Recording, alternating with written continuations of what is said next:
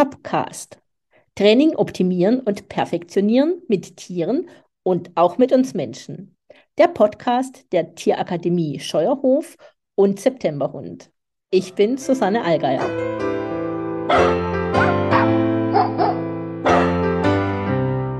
Hallo, heute habe ich zu Gast die Corinna Lenz. Sie ist Top-Trainerin beim Scheuerhof, ist aber auch Trainingsspezialistin und das hat sie bei Katja freigemacht. Ihr ist total wichtig, dass es harmoniert in der Zusammenarbeit zwischen Hund und Mensch. Sie hat mehrere Hundefachbücher geschrieben. Sie ist auf Tricktraining spezialisiert, hat auch das Spiel Train the Trainer mit Wiebke Deutsch zusammen entwickelt und sie ist auch noch Juristin. Hallo, liebe Corinna, schön, dass du da bist. Hallo, Susanne, danke für die Einladung. Ja, sehr gerne. Corinna, was ist denn, äh, was hat dazu geführt, dass es das Tricktraining gewesen ist, das zu deiner Leidenschaft wurde?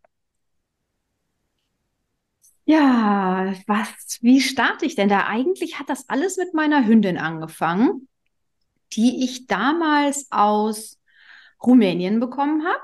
Mhm.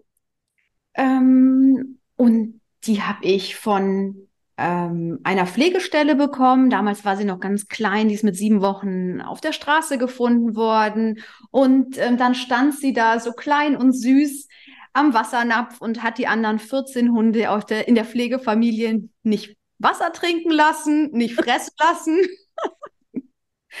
und ähm, hat dann so süß geknurrt und gebellt. Ja, und dann ähm, wollte ich schon wieder gehen. Also habe gesagt, ich lasse mir noch einen Tag Bedenkzeit. Und dann ist sie mit mir durch die Haustür geflitzt. hatte wirklich die Größe von einem Meerschweinchen.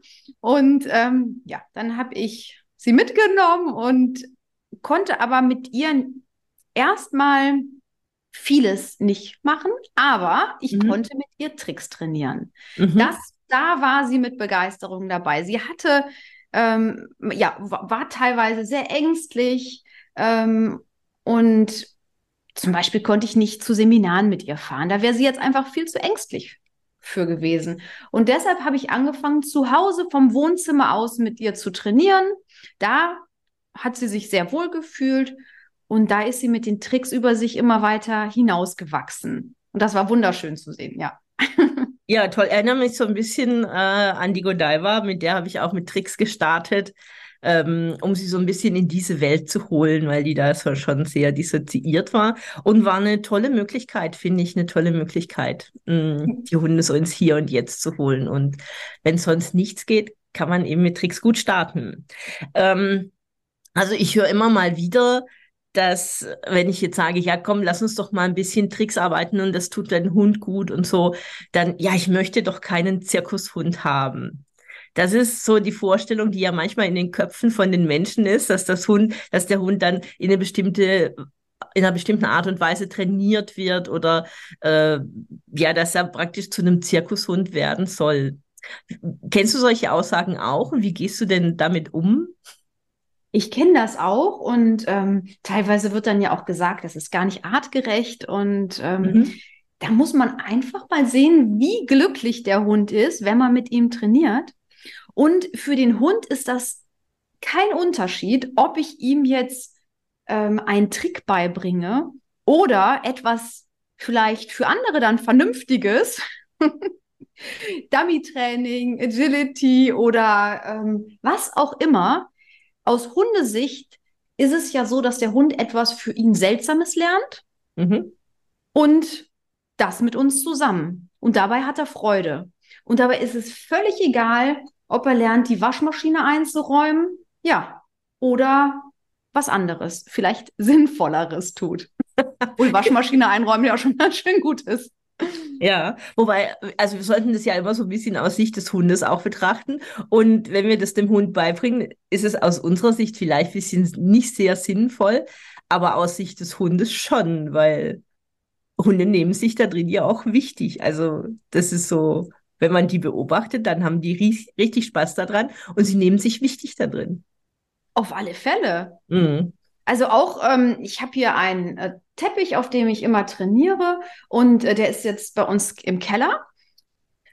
Und wenn ich nur hier in die Richtung vom Keller gehe, dann habe ich garantiert zwei Hunde neben mir, die hier sich freuen, auf diesen Teppich zu kommen, weil dort ja eventuell Tricks trainiert werden mhm. können.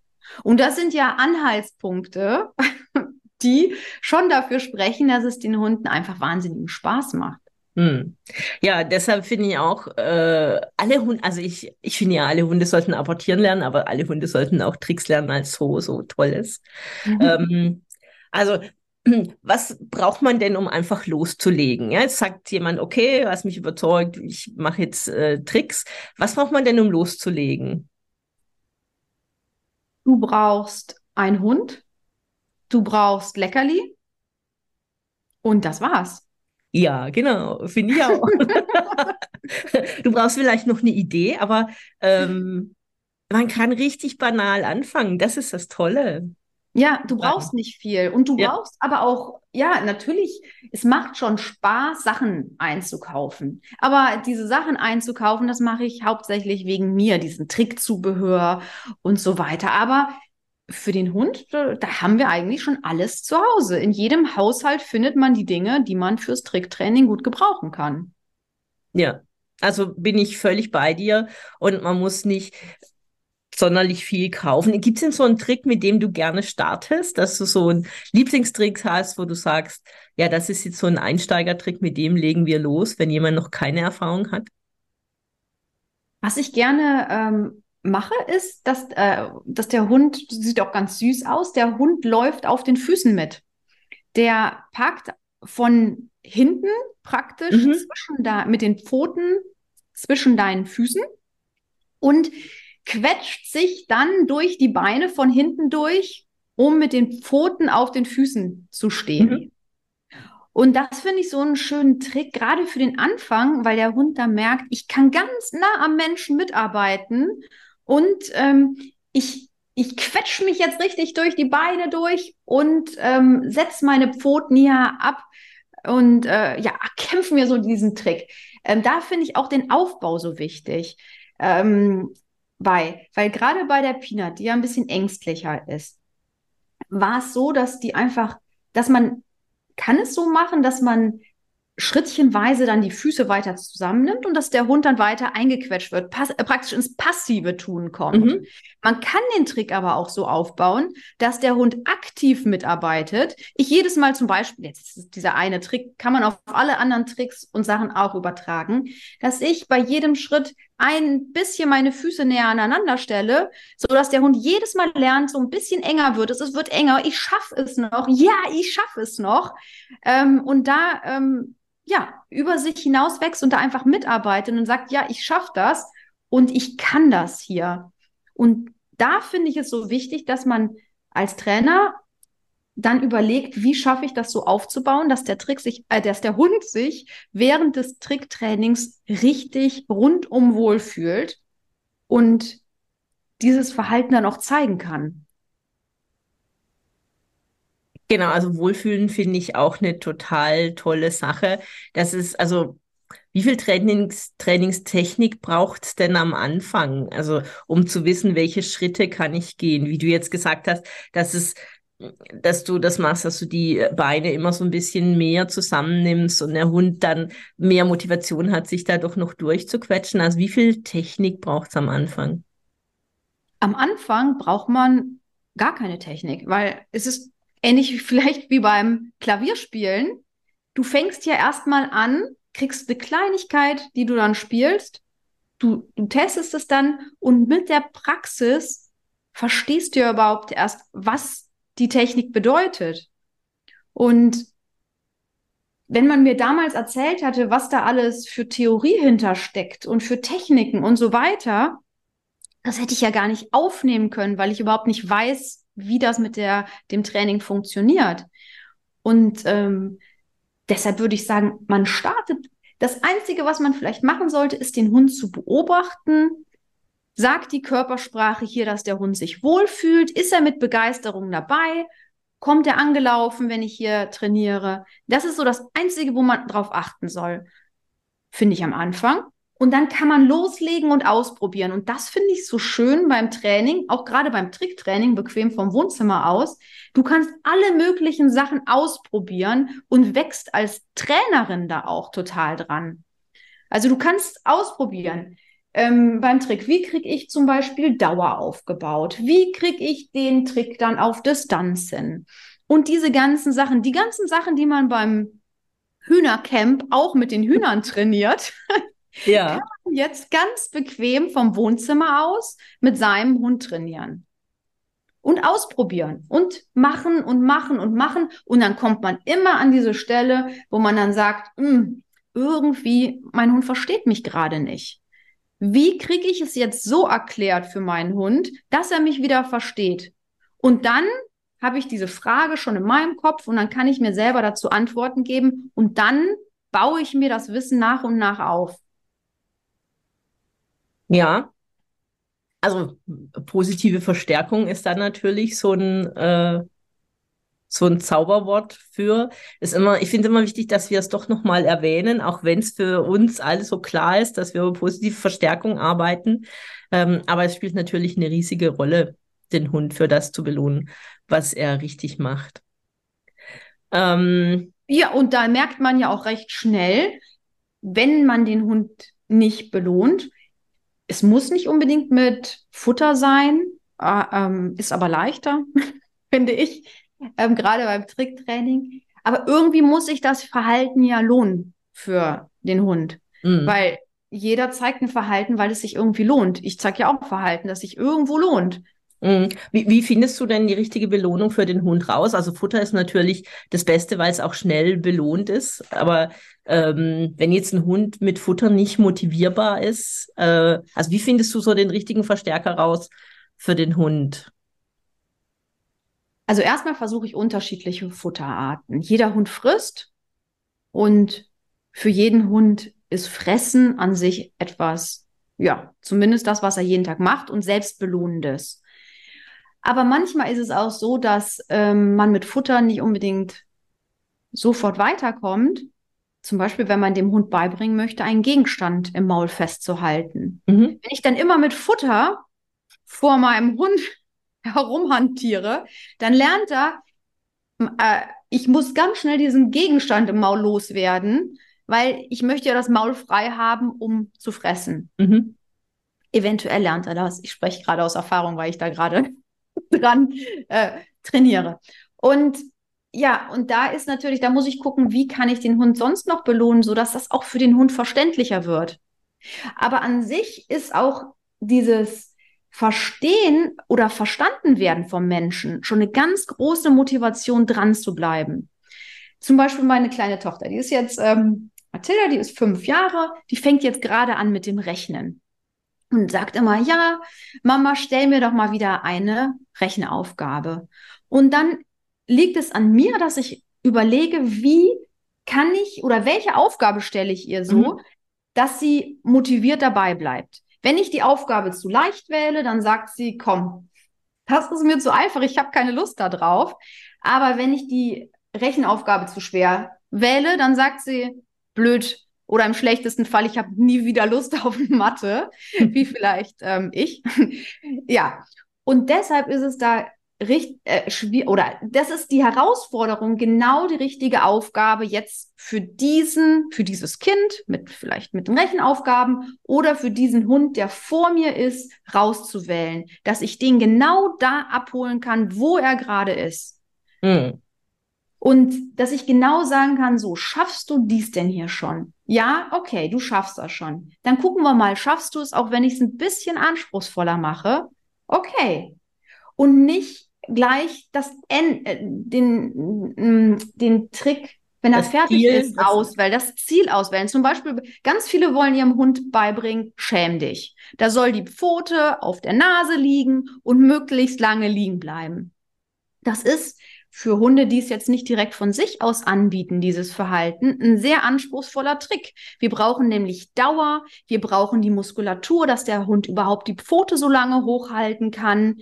Ähm, wir brauchen alles Mögliche für diesen Trick. Und deshalb kann man den Trick auch mal so sich überlegen und auch an andere Tricks herangehen. Welches Verhalten kann ich um diesen Trick noch drumherum trainieren, so dass mein Hund mich gut versteht? Zum Beispiel, ich könnte erstmal mit dem Hund aufbauen, Männchen zu machen. Dann hat der Hund die Möglichkeit, schon mal die Muskulatur aufzubauen, sich aber auch, er lernt sich aber auch auszubalancieren, so dass er hinterher überhaupt die Pfote so lange auf der Nase halten kann. Nämlich viele Hunde, mit denen man das trainiert, die haben überhaupt gar nicht diese Fähigkeit, genauso wie beim Sport. Man muss ja auch erstmal lernen, diese, dieses Kunststück dann auch mhm. zeigen zu können. Und dann kann man sich auch überlegen, welchen anderen Trick kann ich dann noch aufbauen. Zum Beispiel mache ich es dann auch gerne, ich lasse den Hund mit den Vorderpfoten auf einen Hocker sich stellen. Dann kann ich den nämlich leicht mit mit dem Kopf unter der Pfote herumfüttern, so dass er merkt, ach, hier kann ich das. Ja, ich kann meinen Kopf unter der Pfote halten, wenn ich auf dem Hocker stehe und ich hier drunter gefüttert werde zum Beispiel. Ich kann es auch so halten, weil da hat er noch viel mehr ähm, Hilfsmittel drumherum, so dass er dieses Verhalten zeigen kann. Dann lernt er Männchen. Dann lernt er vielleicht im Platz seine Pfoten zu heben, um da auch wieder die Muskulatur aufzubauen. Dann im Platz die Pfote auf einen Gegenstand zu legen, dass der ein bisschen höher ist, so dass er auch lernt, ich kann den Kopf unter der Pfote durchnehmen. Mhm. Dass er auch zwei unterschiedliche Sachen gleichzeitig machen kann. Ich kann den Kopf ablegen und dabei noch meine Pfote hochnehmen, was für viele Hunde super anspruchsvoll ist, weil entweder haben sie gelernt, den Kopf abzulegen oder die Pfote hochzunehmen. Aber dass man den Kopf liegen lassen kann und trotzdem noch die Pfote heben kann, ist richtig anspruchsvoll. Da kann mhm. man dem Hund dann erstmal beibringen. Ich lege den Kopf ab und nicht kannst du mir die, direkt schon die Pfote geben, weil das zu schwierig ist, sondern schaffst du es, deinen Kopf abzulegen, wenn ich ein Leckerchen vor dich halte.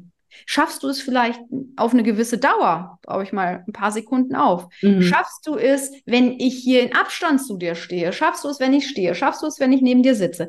Und so weiter. Und so, das ist die Herausforderung, sich langsam an diesen Trick heranzu ähm, wagen und alle Verhalten so zusammenzubauen. Und wie eben mit der Matheaufgabe, ich baue das Verhalten so auf, dass ich schrittchenweise dem Verhalten näher komme und den Hund genau da abholen kann, wo er gerade ist. Ja, das hast du jetzt richtig toll erklärt. Mit wirklich kleinschrittig und wie viele Puzzleteile zusammenführen können, um den Trick schlussendlich aufzubauen.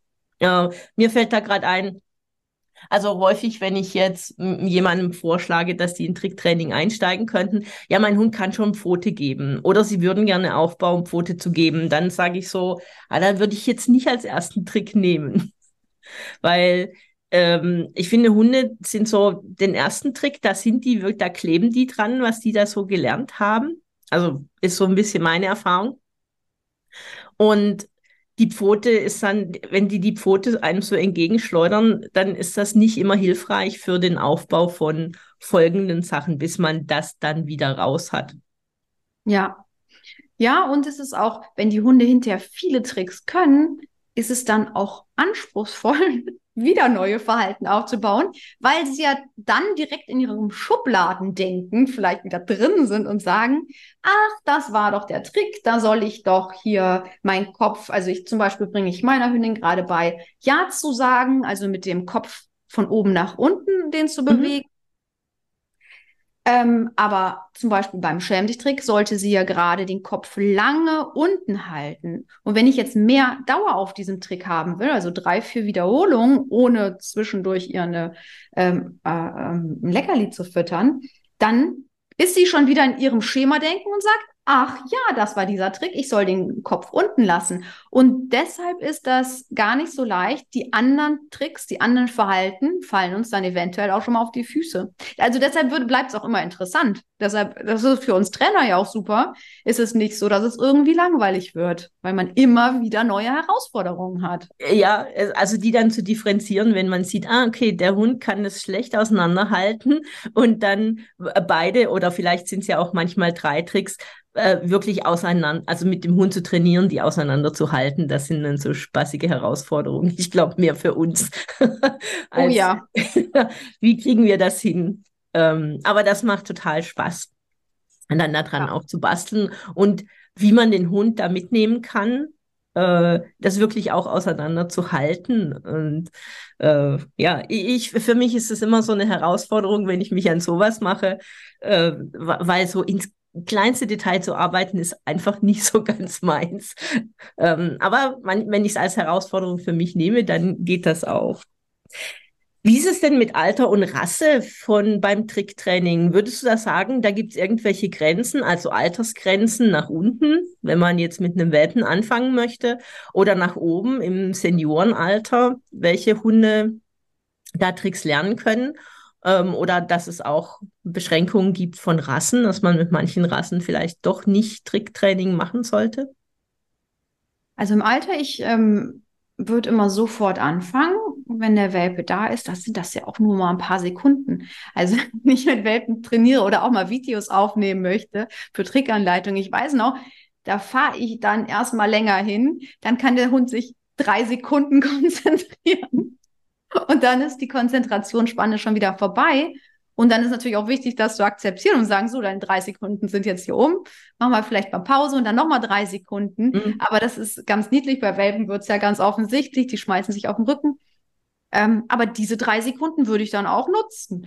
Und das ist total hilfreich für alles andere im Alltag.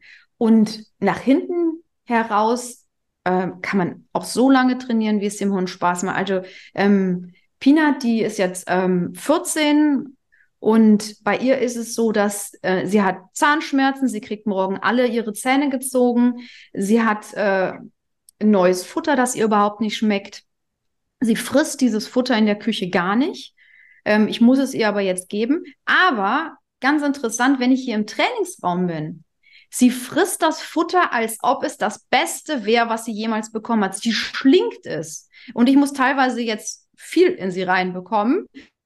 Ich halte ihr eine ganze Hand nach, äh, nach einem kleinen Trick mit Futter vor die Schnauze und sie stürzt sich drauf. Sie ist einfach so motiviert beim Tricktraining, trotz der Schmerzen, die sie jetzt gerade hat. Sie hat äh, Schmerzmittel, aber ganz verhindern kann ich es nicht, dass sie Schmerzen hat. Ich hoffe, nach morgen wird es besser, aber trotz diesen ganzen, sie ist einfach so motiviert dabei. Das ist, das ist ein Traum. Also das ist so schön zu sehen, dass dir, ihr das richtig Spaß macht. Und da kann ich die Muskulatur von einem Seniorenhund aufbauen. Aber der bleibt auch, ja, fit im Kopf. Wie ist das noch im Alter? Da, äh, auch für den Menschen. Man sollte sich auch geistig fit halten. Und ich denke, Definitiv. Mal, ist das ganz genauso. Und auch neue Tricks lernt sie super. Also das ist super ich habe erst vor ein paar Tagen wieder ein neues Video mit ihr aufgenommen für eine Trickanleitung, weil das ist einfach schön. Und ähm, von der Rasse her kann man auch mit jedem Hund gut Tricks trainieren. Ist, manchmal ist es schon eine Herausforderung, wenn der jetzt gar nicht futtermotiviert ist.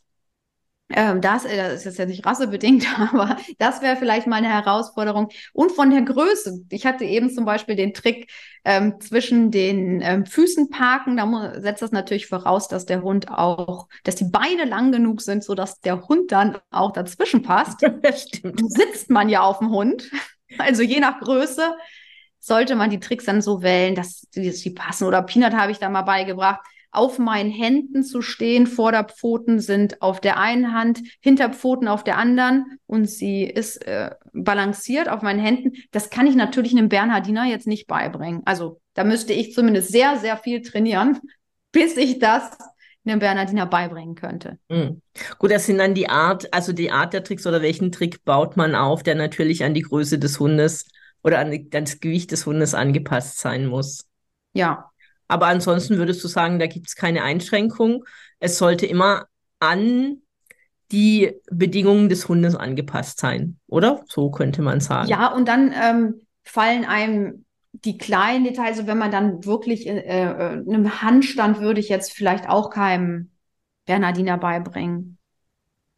Aber da kommt es auch, glaube ich, gar nicht so weit. Da bringt man dem bei, die Hinterpfoten zu setzen, hinten an der Wand hochzugehen und da guckt man einfach, wo man bei diesem Hund, der gerade vor einem ist, ist gar nicht so sehr an die Rasse gebunden, an seine Grenzen kommt. Mm, ja. Und was dem Hund auch gefällt, das merkt man da ja auch ganz schnell.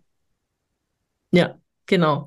Mir fällt, mir fällt gerade ein, weil du vorhin gesagt hast, mit, äh, dass die Peanut so viel frisst, obwohl sie ansonsten in der Küche das Futter gar nicht mehr frisst. Von den Leuten ist auch manchmal, ah, der frisst ganz schlecht. Und dann nimmt er Leckerli irgendwie, muss es schon ganz besonders sein. Und nach zwei Tagen nimmt er die nicht mehr und sowas. Und dann sage ich, ich mache mit dir eine Wette, dass der Hund nach einer Zeit Tricktraining für ganz normales Futter alles macht. Ja. Und die glauben das nicht, ja. Und also wie sehr die Hunde motiviert sind, die Tricks zu machen und dann wirklich mit normalem Trockenfutter, also wenn, wenn die jetzt normales Trockenfutter füttern, der ist mit normalem Trockenfutter völlig zufrieden, wenn er damit belohnt wird. Ja. Das, also ich würde also, auch äh, gar nicht, ähm, am Anfang kann man mit Leckerchen, mit besonderen Leckerchen trainieren, ähm, auch wenn man selber vielleicht noch nicht ganz die Technik hat, dass der Hund trotzdem motiviert dabei bleibt. Aber ähm, wenn man hinterher so ein eingespieltes Team ist, dann kann man ganz schnell auf normales Trockenfutter. Ich nehme auch gerne halbfeuchtes Trockenfutter. Ähm, das fütter ich dann einfach als Leckerchen, weil mhm. das erstmal, ähm, wenn man täglich dann ein bisschen mehr trainiert, landen ja auch viele Futterstücke im Hund. Und ja. dann ist natürlich toll, wenn das, das die ganz normale Tagesration ist und auch das gesunde Futter, was ich sonst aus dem Napf füttern würde, mhm, ist. Genau. Und jetzt nicht die Leckerchen, die äh, ja. eher schlechte Qualität. Die Süßigkeiten, die man ja, da genau. genau. Und dieses Ungesunde, ja. Genau, ja. Aber da sind die Leute auch immer ganz äh, baff, wo die dann sagen, das macht ja das dafür. also ja. ähm, fand ich einen tollen Einwand. Also es ist wirklich, man muss die Erfahrung machen, äh, wie toll die Hunde diese, diese Art des Trainings finden.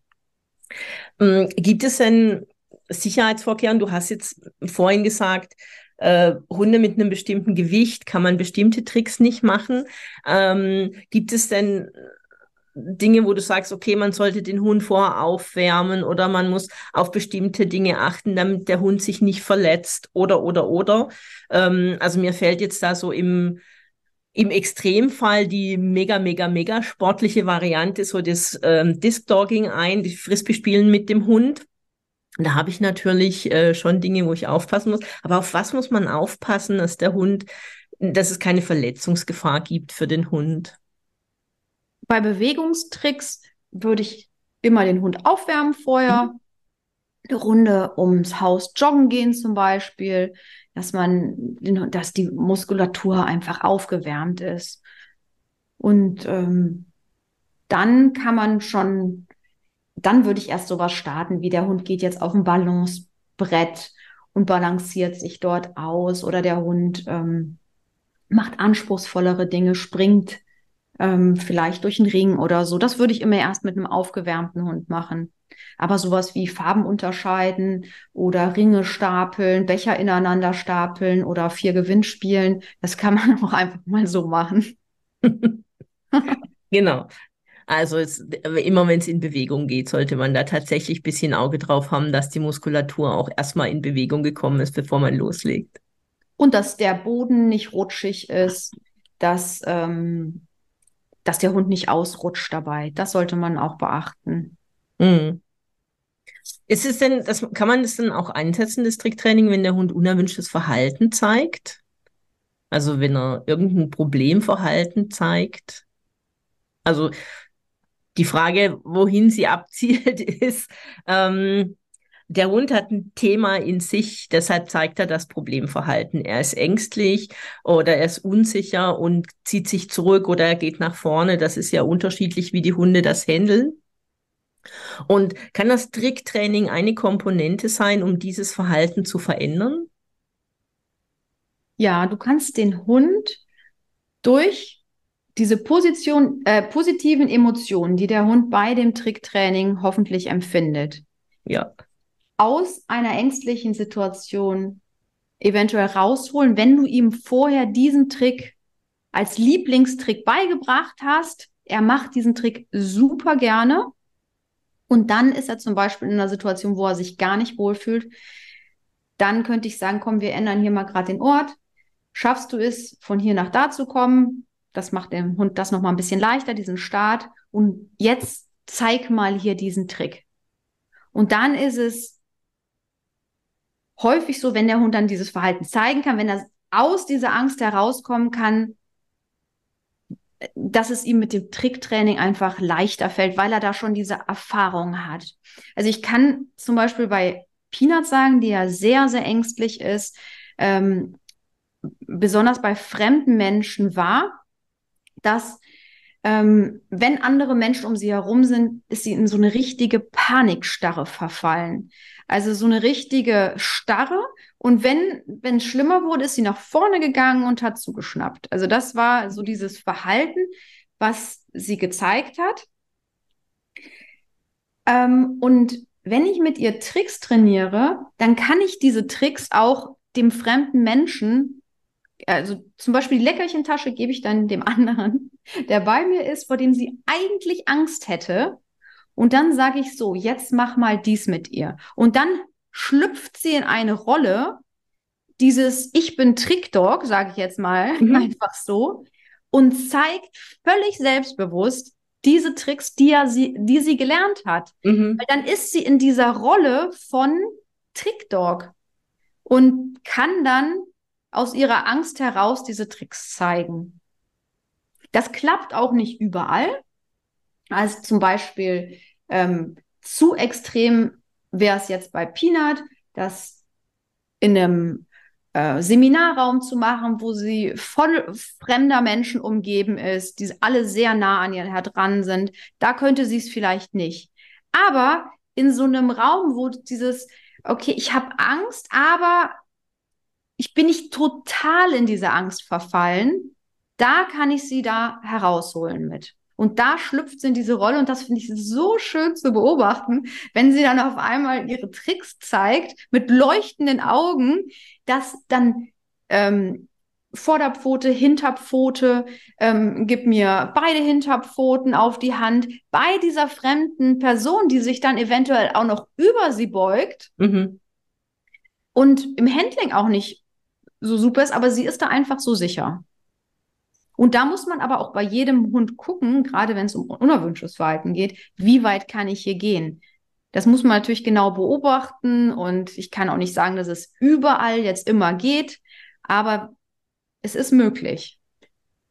Also es kann auf jeden Fall eine Hilfe sein und es macht, also aus meiner Sicht macht es extrem Sinn, mit ähm, Hunden, die in irgendeiner Art verhaltensauffällig sind, äh, in irgendeine Richtung zu arbeiten. Und Tricks, finde ich, sind sehr, sehr toll an der Stelle, kann man nicht anders sagen. Ja, und noch eine andere Sache. Mhm. Also, was sie auch ähm, früher gezeigt hat, ist das Verhalten, sie hat sich gedreht und in die Rute gebissen, in den Schwanz gebissen. Ähm, und das ist ja auch nicht gerade ein Verhalten, was so erwünscht ist. Das, das, hat sie schon dann extrem gemacht. Immer sie drehte sich und drehte sich. Und dann habe ich da ein Signal draufgesetzt und habe gesagt, fass. Mhm. Und dann jedes Mal, ähm, wenn sie eine kurze Pause gemacht hat und ich merkte, gleich fing, fängt sie wieder an, sich äh, da zu jagen, habe ich das Wort ähm, dazu gesagt, so dass sie es hinterher, und das macht sie immer noch, ich sage das Wort und dann fängt sie sich an, in die Rute zu beißen und zu drehen. Mhm. Und das habe ich dann belohnt. Ich habe es also verstärkt, dieses Verhalten. Mhm. Und dadurch, und das mit äh, ne, Achtung, Achtung, das ist auch nicht bei jedem Hund so, würde ich nicht empfehlen. Aber in ihrem Fall hat das dazu geführt, dass sie dann gesagt hat, gut, und so, und wenn ich jetzt kein Leckerchen dafür kriege, wenn ich dieses Signal vorher nicht bekomme, das führt dazu, dass ich hinterher auch keine Belohnung bekomme, dann strenge ich mich doch hier nicht mehr an. Ganz viel Interpretation in dem, was ich jetzt sage, aber genauso stelle ich mir das bei ihr vor. Sie hat dieses Verhalten nicht mehr ohne Signal gezeigt. Äh, das ist so ein bisschen ähnlich für alle, die einen Welpen zu Hause haben, der Socken klaut oder alles Mögliche klaut. Äh, da geht man ja auch hin und verstärkt das erstmal, indem man das belohnt, wenn sie das zu einem bringen. Also eine Möglichkeit ist es, dass sie den, die, den Schuh oder die Socke zu einem selbst bringen und hinterher belohne ich es einfach nicht mehr und das Verhalten verschwindet dann völlig. Also von daher ähm, bei Welpen kann man das, also wenn die Hunde was klauen, die Welpen, dann ist es was anderes. Also ich würde auch, was du jetzt erzählt hast, hat ja so ein bisschen was auch mit, äh, wenn der Hund sich richtig in die Route beißt, mit einem autoaggressiven Verhalten zu tun. Da muss man ein bisschen vorsichtiger rangehen. deshalb die ähm, Vorsichtszeichen ja. da und es ist nicht für jeden Hund und ähm, ja, da ist ein, würde ich jetzt nicht jedem empfehlen, aber es hat geklappt und man kann sich da ja auch mal dann genauer informieren, wie sowas klappen oder wie man das aufbauen könnte, wenn man einen Hund hat mit diesem Verhalten. Ähm, ich würde das zum Beispiel auch nicht unbedingt immer empfehlen. Ähm, genau. Also so viel dazu. Ja, genau. ähm, hast du denn sowas, wo du sagst, du hast den Zuhörern so drei Tricks vielleicht, die du in die Kategorie fortgeschritten einordnen würdest? Weil wenn die angefangen haben, so ein bisschen Tricks zu machen und sie kennen sich ein bisschen aus, äh, wo du dann sagst, die drei Tricks, die wären schon eher so für Fortgeschrittene. Also wo es jetzt nicht, wie baut man die auf, eingehen, sondern einfach nur so von, was deine Vorstellung ist, das sind fortgeschrittene Tricks. Ja, ich habe da ganze Listen zu, die kann man sich auch kostenlos ähm, herunterladen. Mm, da gibt es die Platin-Tricks. Ich habe Trickzertifikate. Da sind über 160 Tricks. Einfache Listen. Da kann man sich also die Tricks heraussuchen, die einem gefallen. Mhm. Bei Platin zum Beispiel ist da sowas wie Ringe stapeln, Handstand. Ähm, was steht da alles noch drauf? Der Hund springt durch einen Reifen, während der verschlossen ist. Also durch einen Reifen, der zugeklebt ist mit mhm. zum Beispiel Zeitungspapier. Sowas zum Beispiel. Also es wird einem nie langweilig da beim Tricktraining. Man kann es immer anspruchsvoller machen. Das ist das ja. Schöne. Und man kann auch schön die Tricks zusammensetzen, dass man sagt, ähm, kannst du den Ball in den Basketballkorb werfen, auch wenn du hier gleichzeitig noch äh, ein Glas auf dem, vielleicht kein Glas, aber ein Becher, ein Plastikbecher auf dem Kopf balancierst. Ich übertreibe jetzt, mhm. aber so, so, ungefähr kann man es machen, dass man die Tricks dann zusammensetzt. Mhm. Ja, Verhaltensketten sind definitiv auch was für Fortgeschrittene. Auf alle Fälle. Ja, oder auch so leichte Verhaltensketten, also leicht in Anführungszeichen. Der Hund steckt seine Nase in einen Schuh und fällt um. Ja. Also sowas auch. Da lernt man auch zum Beispiel wieder, wie baue ich das auf? Nehme ich vielleicht das letzte Verhalten zuerst? Hat der Hund das dann schneller verstanden? Ja, ja, wie setzt du es zusammen? Ja, wie setze ich das zusammen, dass der Hund es flüssig ähm, zeigen kann? Also man lernt unglaublich viel dazu, da, äh, über, ja, genau. Training, also, über seine eigenen Trainerfähigkeiten. Total. Ich hatte mit der Godiva auch mal aufgebaut, geh schlafen. Und geh schlafen hieß, sie soll rückwärts gehen auf eine Decke, also von mir weg rückwärts gehen auf eine Decke, soll sich da hinsetzen. Sie soll winken und dann soll sie sich hinlegen, das Kopf auf, den Kopf auf ein Kissen legen und dann komme ich mit der Decke und sie schnappt die und deckt sich noch vollends zu. Und wow. ähm, ja. Also das war schon, das ist schon eine sehr komplexe Verhaltenskette. Ja, komplex. Und aber was ich da zwischendurch hatte, war, sie konnte das Sitzen nicht mehr. Sie ging zurück und selbst wenn ich ihr dann Sichtzeichen gegeben habe oder wenn ich gesagt habe, sie soll sich hinsetzen, kein Sitz. Dann dachte ich, jetzt kann der Hund keinen Sitz mehr. In, also es gehen in Verhaltensketten plötzlich auch mal Dinge verloren. Und dann habe ich halt das Sitz wieder separat trainiert und dann ging es wieder. Und dann ging natürlich, dann ging es auch wieder in der Verhaltenskette. Aber das, da passieren manchmal lustige Dinge, die man gar nicht glaubt. Aber eben, ich fand es witzig, Hund geht zurück, aber Sitz geht nicht mehr. Ja, ja, genau. Also das finde ich, es passieren im Tricktraining auch witzige Sachen von daher. Und da kann man wieder lernen, auch über sich, da nicht ungeduldig zu werden, sondern äh, ruhig zu bleiben und zu sehen, okay, das ist jetzt gerade das Problem des Hundes. Und ähm, jetzt gehe ich mit dem Hund durch dieses Problem, ja, weil wir kriegen es ja wieder hin. Ja, und wie kann ich das schaffen, dass mein Hund mich versteht? Und ja. nicht, dass man dann vielleicht denkt, jetzt kann er nicht mehr sitzen, weil er irgendwie heute ähm, frech sein will. Ja, genau, das ist, das stimmt, stimmt. Nicht persönlich nehmen, wenn der Hund was nicht macht. Ja, ne, und ähm, dass ich dann sagen kann, wie schaffe ich es denn jetzt, diesem Hund dieses Verhalten beizubringen? Und genauso bei den Trainern ist es ja, wenn ähm, ich habe ja teilweise dann auch Mensch-Hund-Teams da, mhm. Genauso dieselbe Frage stelle ich mir dann auch immer für die Menschen. Wie schaffe ich es jetzt, diesem Menschen genau dieses Verhalten beizubringen, was ich von ihm haben möchte? Mhm. wie schaffe ich, dass er den Hund so trainiert? Und das macht es dann nochmal komplexer. Ja. Ja. Aber dann immer von sich ausgehen, also das, das hilft mir. Weil sonst, sonst kann ich, habe ich ja gar keine Möglichkeit, das zu ändern. Wenn Ja. es dann die Person ist oder wenn es dann der Hund ist, der, der einfach stur ist. Das Ja, es, ich meine, man hat ja manchmal so einen Trotz, was sich, also was sich im Hund aufbaut, den man wieder, also durch den Prozess man mit dem Hund auch gemeinsam durchgeht. Ähm, aber es ist immer wirklich geduldig zu bleiben und entspannt zu bleiben und also wirklich nicht persönlich zu nehmen, sondern ja, irgendwas ist halt gerade da, warum es der Hund jetzt gerade nicht macht. Ja, genau. Und da finde ich es beim Tricktraining auch ganz super, ähm, dass man auch nicht dann irgendwie so ähm, ausatmet und sagt, boah, das ist jetzt irgendwie alles so blöd. Also, ne, diese negativen Emotionen. Deshalb bin Mhm. ich auch so begeistert vom Tricktraining, weil ganz oft die Menschen dabei so glücklich sind und so entspannt trainieren. Mhm. Aber das finde ich so wichtig, dass man es nicht so ernst nimmt, dass man einfach sagt, okay, hier klappt was nicht, was kann ich daran ändern? Und nicht, ja, und nicht irgendwie Ja, so verbissen zu werden. gelaunt ist, nicht zu verbissen und nicht, Mhm. ja, ja, das ist jetzt so und wie kann ich damit umgehen? Nicht alles ist super, aber irgendwie damit ja vielleicht positiv umgehen. Hm. Hast du denn so eine Geschichte, die dir einfällt, wo du sagst, ah, die hat mich total berührt, das fand ich wirklich, also das fand ich total herzig, also mit äh, deinen eigenen Hunden oder mit einem Kundenhund?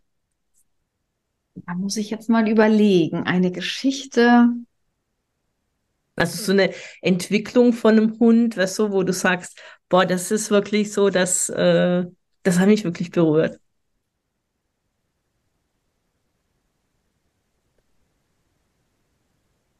Also was mich schon berührt ist, wenn ich dann sehe, dass die, ähm, ja, dass die Menschen anders auf ihre Hunde zugehen und dadurch, dass so ein eingespieltes Team wird. Hm. Weil ich, ja, also dass dieses, dass die Menschen dann auch so glücklich sind und dann so Dinge mit ihrem Hund zusammen anfangen zu machen. Sie zum Beispiel eine Geschichte gedreht haben, hat eine Kundin, die hatte ja Schwierigkeiten mit ihrem Hund, hat aber dann Tricks trainiert und hat dann auch so eine süße Geschichte aufgenommen und gedreht, sich richtig viel Mühe damit gemacht. Und ja, diese Begeisterung dann einfach von beiden. Also Mhm. man sieht es dem Hund an, der ist glücklich, aber es, man sieht es auch den Menschen an, wie stolz die dann auch sind. Stolz, Mhm. glücklich. Ja, das, das finde ich richtig schön. schön. Hm. Ja. Ich habe jetzt eine Abschlussfrage an dich und die ist, was fasziniert dich an deiner Arbeit?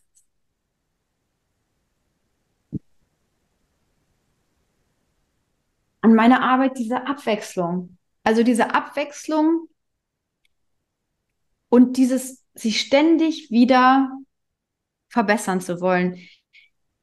Und dass ich gucke, wie kann ich diesen Hund gerade auf meine bestmöglichste Art und Weise abholen? Wie kann ich diesen Menschen hier abholen, den ich vor mir habe? Und wie kann ich die als Team abholen?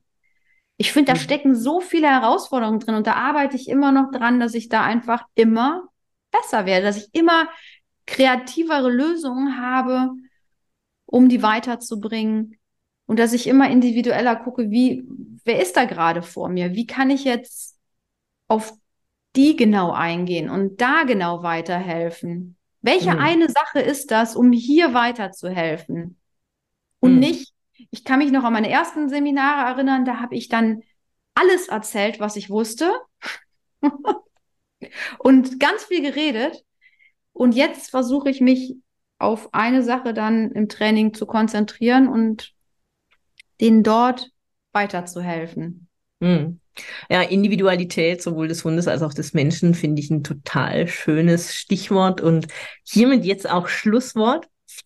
Liebe Corinna, vielen, vielen Dank für dieses Gespräch und ich verlinke zu deiner Webseite in den Shownotes, wenn jemand da mehr zu dem wissen möchte, was du alles anbietest. Ich verlinke auch zu meiner Seite, wenn jemand mehr über mich wissen möchte.